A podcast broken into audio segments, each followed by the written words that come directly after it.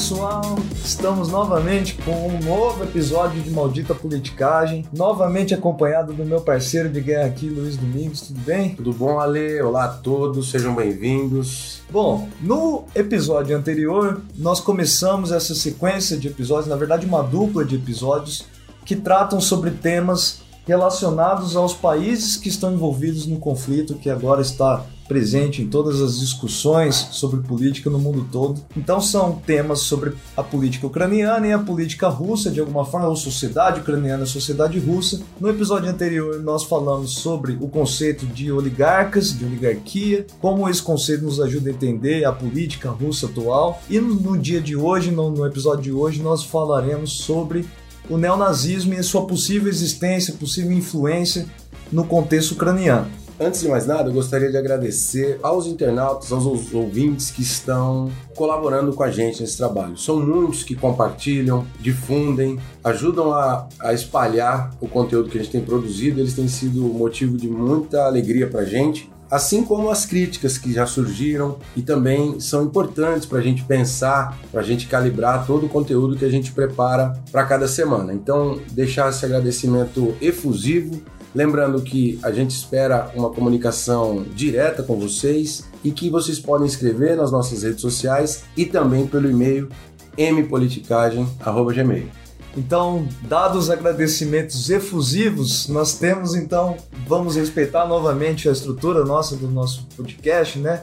No primeiro bloco falaremos sobre o conceito de neonazismo e o conceito de nacionalismo. Trataremos de algumas diferenças conceituais que são importantes. No segundo bloco falaremos dessa da aplicação desses conceitos no contexto atual da, da Ucrânia, das guerras que estão ocorrendo, da sociedade ucraniana também.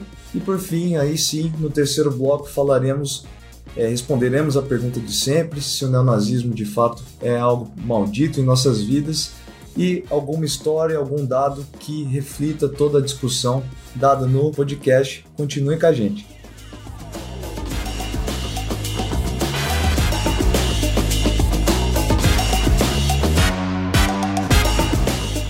Então, Luiz, vamos começar esse primeiro bloco com uma tentativa de caracterizar, trazer os aspectos do conceito de nacionalismo. Bom, Nacionalismo é uma ideologia que abarca pelo menos quatro, quatro coisas. Primeiro, a ideia de nação, que uma origem comum a uma comunidade deve ser o princípio geral organizador da política. Normalmente nesse ponto existem aqueles mitos nacionais, né? Um mito que, que as pessoas compartilham, né? De, de uma determinado de um determinado país, por exemplo, casos da Albânia que tem aquela, aquelas águias que ficaram famosas pela cavaleira, né? Uhum. É, todos eles trazem a história de que aquela águia é, assiste pelo povo albanês, etc. Então existe toda uma imaginação, um folclore, uma mitologia por uhum. trás dessa imaginação nacional. Né? Em segundo, além dessa ideia de nação como eixo estruturante, como princípio geral da política, a ideia de comunidade orgânica, no qual o mundo é naturalmente dividido por pessoas com origens diferentes e que essas origens devem determinar, de alguma forma, a organização política entre os povos. Em terceiro, a ideia de autodeterminação, portanto, que esses povos que com origem comum devem ter a sua soberania, a sua independência entre si. E em quarto e último lugar, a ideia da política identitária, que é um aspecto importante porque traz uma carga emotiva e subjetiva, a ideia que define quem as pessoas são. Né? Então você tenta. Aquele, aquela história de eu sou brasileiro, com muito é, orgulho. É, e é, uma, e, é, e é como você motiva o outro a acreditar na mesma crença que você. A ideia de que vocês têm um, que esses indivíduos pertencentes a uma nação têm uma lealdade, laços indeléveis, laços comuns que não podem ser quebrados. Então são esses quatro elementos que definem o nacionalismo. E isso é diferente é diferente da ideia de nazismo, de fascismo ou de neonazismo. De saída, existe uma discussão muito extensa das distinções entre nazismo, o nazismo clássico da Alemanha, da década de 20, 30 e 40, e o neonazismo que hoje está se difundindo e crescendo no mundo. Né? Mas uma, uma diferença importante é que o neonazismo, portanto, isso que nós vemos hoje em dia, ele é muito mais uma busca de um, de um passado comum e de um ódio e do extermínio do outro. Esse outro pode ser o judeu, pode ser o estrangeiro, pode ser o comunista, pode ser o gay. Isso está muito forte no neonazismo contemporâneo e não tem tanto aquela projeção milenar de um ideal, de um futuro que tinha o nazismo alemão. Né? A ideia de uma raça ariana reinando no mundo. O neonazismo contemporâneo ele olha muito mais para o passado, pensando uma origem comum entre os brancos, pertencentes a essa nacionalidade, a essa região, e do extermínio dos vizinhos. Ela é uma coisa muito mais presentista. Eu acho que tem para delimitar um aspecto que diferencia de forma muito clara os dois conceitos, eu acho que é esse pressuposto biológico, né? Então, o, todos os nazismos, né, se a gente pudesse falar no, no plural, neonazismo ou nazismo clássico, todos eles mobilizam um pressuposto de que a raça branca é aquela que deve prevalecer.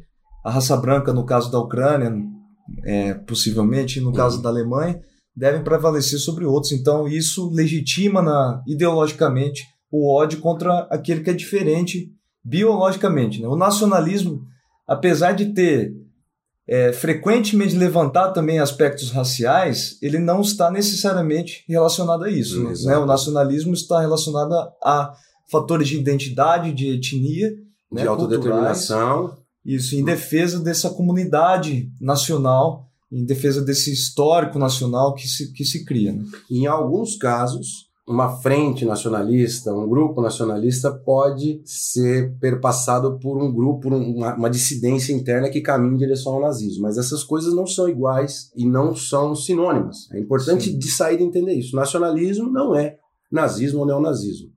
E aí você queria trazer uma, uma discussão que aponta para as diferenças conceituais entre imaginário, comunidade imaginada, aquela discussão do Benedict Anderson. Na verdade, ele traz argumentos semelhantes com esses que você trouxe na descrição do nacionalismo. Né? Ele vai decifrar, colocar o nacionalismo, a identidade nacional, como um imaginário, algo que uma comunidade imagina em comum, né? então histórico comum, esses mitos é, fundadores. Comuns, fundadores.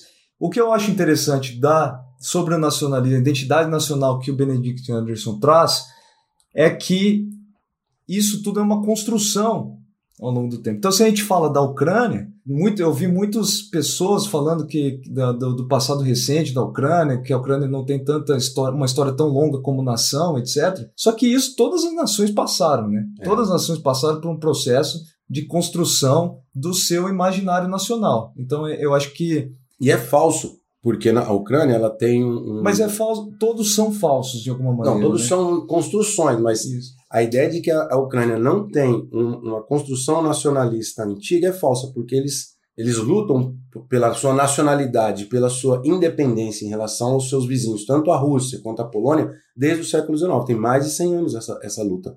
Entende? Então é falso falar que a luta ucraniana pela autodeterminação é da década de 90, depois da, da desconstrução da União Soviética. Então, é uma coisa tão antiga quanto outros nacionalismos. Eu acho que tem. Eu gostaria de finalizar esse bloco, se você me permite. Vamos, vamos dar, vou dar essa colher de chá para você.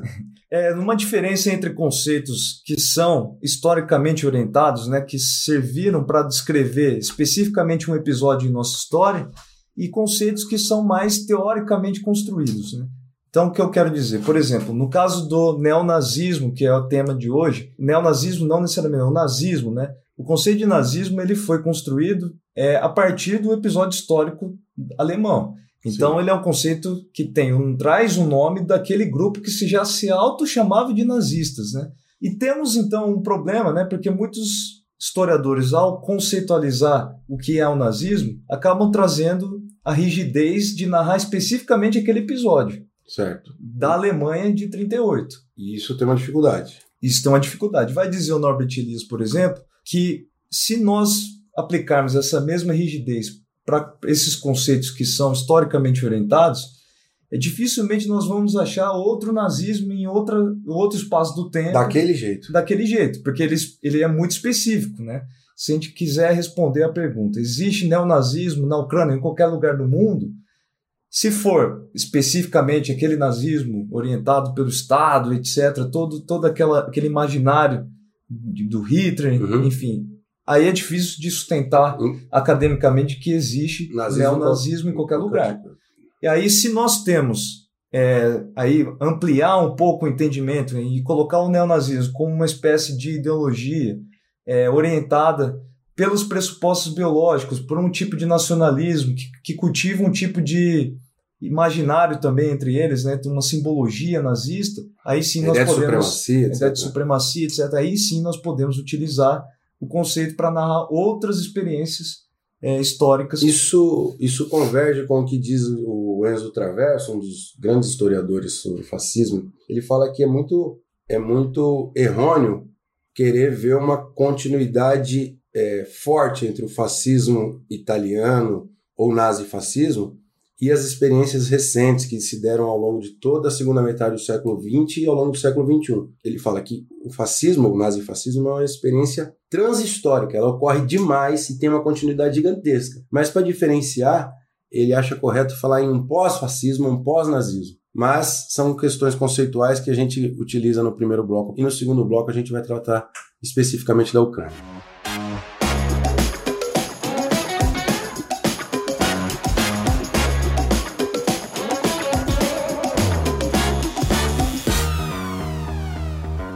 Bom, agora que a gente já enfrentou o conceito, ou os conceitos, a gente pode tratar um pouco da, da Ucrânia. O nacionalismo ucraniano, ele se fortaleceu muito nos últimos 30 anos, desde que o país busca independência é, em relação à União Soviética, em relação à Rússia. As manifestações de 2013 e 14, famosas, a Euromaidan, elas tiveram como desfecho a deposição de um presidente pró-Rússia, Yanukovych, Yanukovych e o acirramento do nacionalismo, né? um, um fortalecimento do nacionalismo. Nesse processo, foi um processo muito tumultuado, muito violento por parte da, da repressão aos manifestantes naquela praça, a Praça Maidan, teve como resposta o surgimento de milícias nazistas, efetivamente. Né? Inclusive, é, milícias nazistas é, ou exércitos paramilitares que criaram partidos e participaram de eleições e têm ganhado voto na casa de 2% das eleições nacionais. É importante também ressaltar que esses partidos nazistas, essas organizações paramilitares, elas têm representações sociais, né? Então a Ucrânia, na última década, ela presenciou surgimento, crescimento e até uma, uma espécie de consolidação de movimentos sociais ultraconservadores. A gente não pode falar que todos eles são é, neonazistas, né? mas existem os ultras do futebol, sempre ucranianos, sempre tiveram uma, uma, uma atenção, chamaram a atenção pela violência, pelo ódio ao imigrante.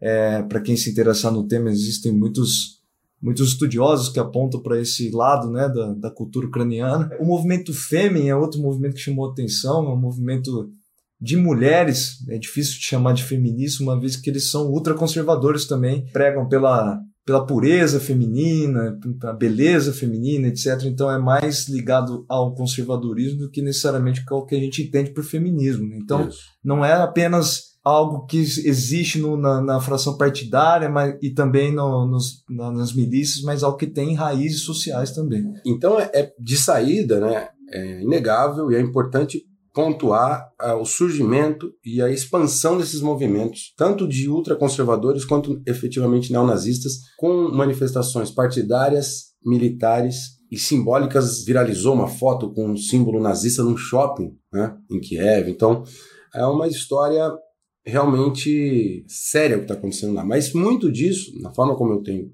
lido e estudado o assunto, decorre do fato da Ucrânia ter sido alvo de interesses da Rússia e do Ocidente da OTAN. A tentativa de influenciar a política ucraniana, de, de tutelar a política ucraniana por parte do, de Vladimir Putin e por parte de alguns países ocidentais tem irritado os nacionalistas que estão se tornando mais radicais em direção ao neonazismo. Então, o afloramento, o acirramento do, do, do neonazismo na, na Ucrânia é indissociável do fato do país ter sido é, objeto de, de, disputa por parte da Rússia em contraposição com o Ocidente. Só para colocar. Não, não nasceu no vácuo, no vácuo. Essa coisa nasceu no vácuo. Só para colocar mais sobre o discurso, sobre a guerra, né? É, os grupos paramilitares identificados como neonazistas, eles tiveram o apoio de empresários e por trás desses empresários havia também o interesse, a participação é, indireta e informal dos países da OTAN. Né? Então, os Estados Unidos, a Inglaterra Isso. participaram no fomento desses grupos neonazistas Exato. de forma indireta, provavelmente. É. E é, vale ainda destacar que o, o atual presidente, um, um, ultranacionalista ucraniano, o Zelensky, ele tem sido acusado pelo Putin de ser nazista, mas isso é falso. ele, ele tem inclusive ascendência judaica, né? Avós e pais, etc. Então ele não é nazista, mas, por outro lado, ele fez vista grossa para a expansão dos movimentos neonazistas, inclusive o armamento desses grupos, ele tem deixado correr frouxo.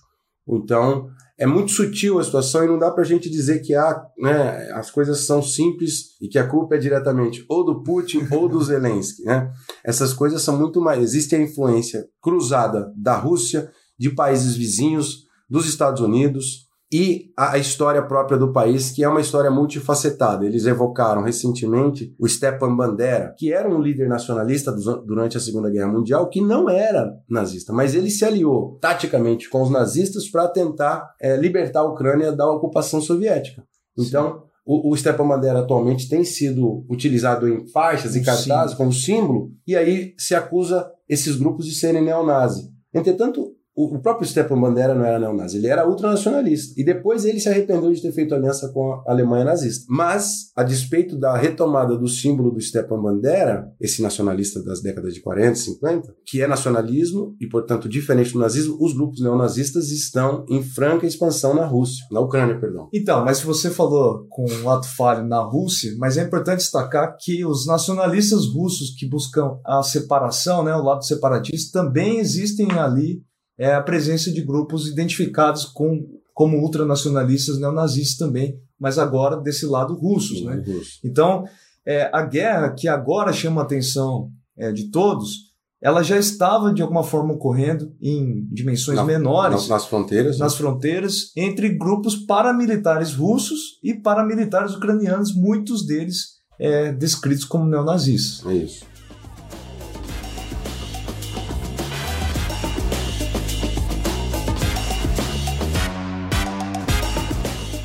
Então, perguntinha, mamão com açúcar, Luiz. O neonazismo é maldito ou não é?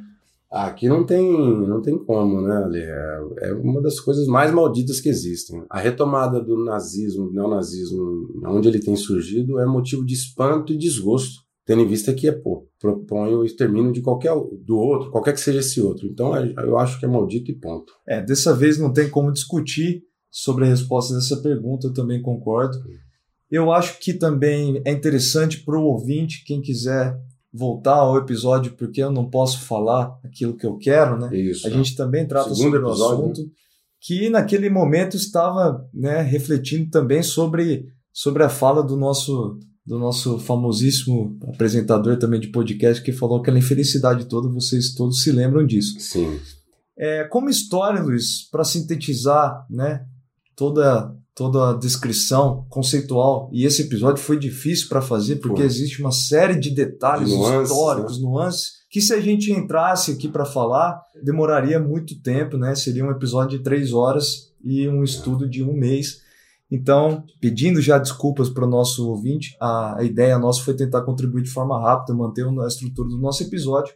E a história que eu trago também não é tão feliz assim como de costume. A antropóloga Adriana Dias, doutora pela Unicamp, ela levanta aqui uma taxa monstruosa de crescimento de grupos extremistas identificados com o neonazismo, então 270% do crescimento desses grupos entre 2019 e 2021, em matéria do Fantástico, da Globo. No Brasil, né? No Brasil.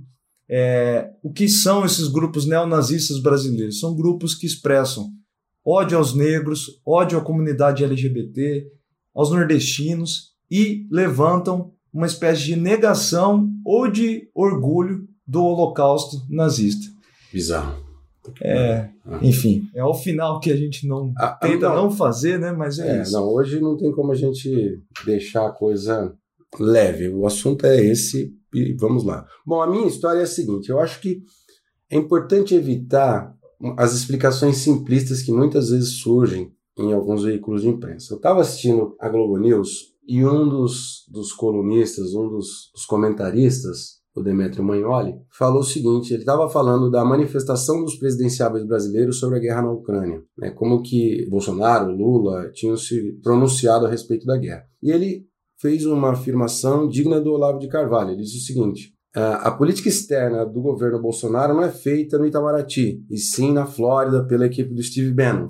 Assim como a política externa do PT não é feita em São Paulo, ou na sede do partido, e sim em Havana, em Cuba. A hora que eu escutei isso, me deu um estalo, de um choque no meu cérebro, porque é, uma, é de uma simplicidade, de uma tosquice que prejudica demais o entendimento da complexidade da guerra. E o pior, eles tanto criticam o eleitoralismo da política externa do Bolsonaro, que ele foi para a Rússia para fazer um, um, jogo de cena para sua base imediata, eles criticam o eleitoralismo do Bolsonaro, mas ao analisar essa questão grave e a relação dos líderes brasileiros com ela, eles transformam isso numa questão eleitoralista. Por quê? Porque eles são críticos dos dois polos, do PT e do Lula, e provavelmente defendem uma terceira via. E aí, em nome dessa, dessa defesa velada, às vezes não tão velada, eles simplificam absurdamente e operam para desinformar. Então, eu, foi um, um, um, choque de desinformação aquilo, me deixou muito irritado e queria trazer isso para dizer que não convém a quem procura um entendimento é, mínimo das coisas aceitar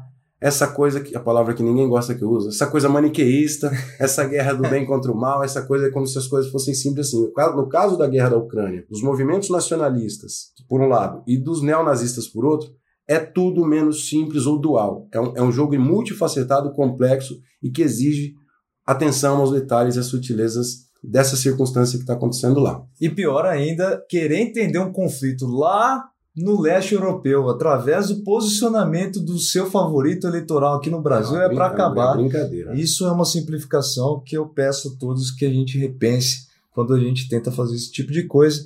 É isso, é isso. nós ficamos por aqui. Obrigado pela audiência de todos. Obrigado a todos. Fiquem com a gente nos episódios semanais, compartilhem, escrevam, critiquem. Somos ouvidos e ficamos felizes com todos os comentários que vocês têm enviado. Um abração. Um abraço. O Maldita Politicagem tem produção e roteiro de Luiz Domingos Costa e Alessandro Tokumoto, design e edição de áudio de Fábio Tokumoto.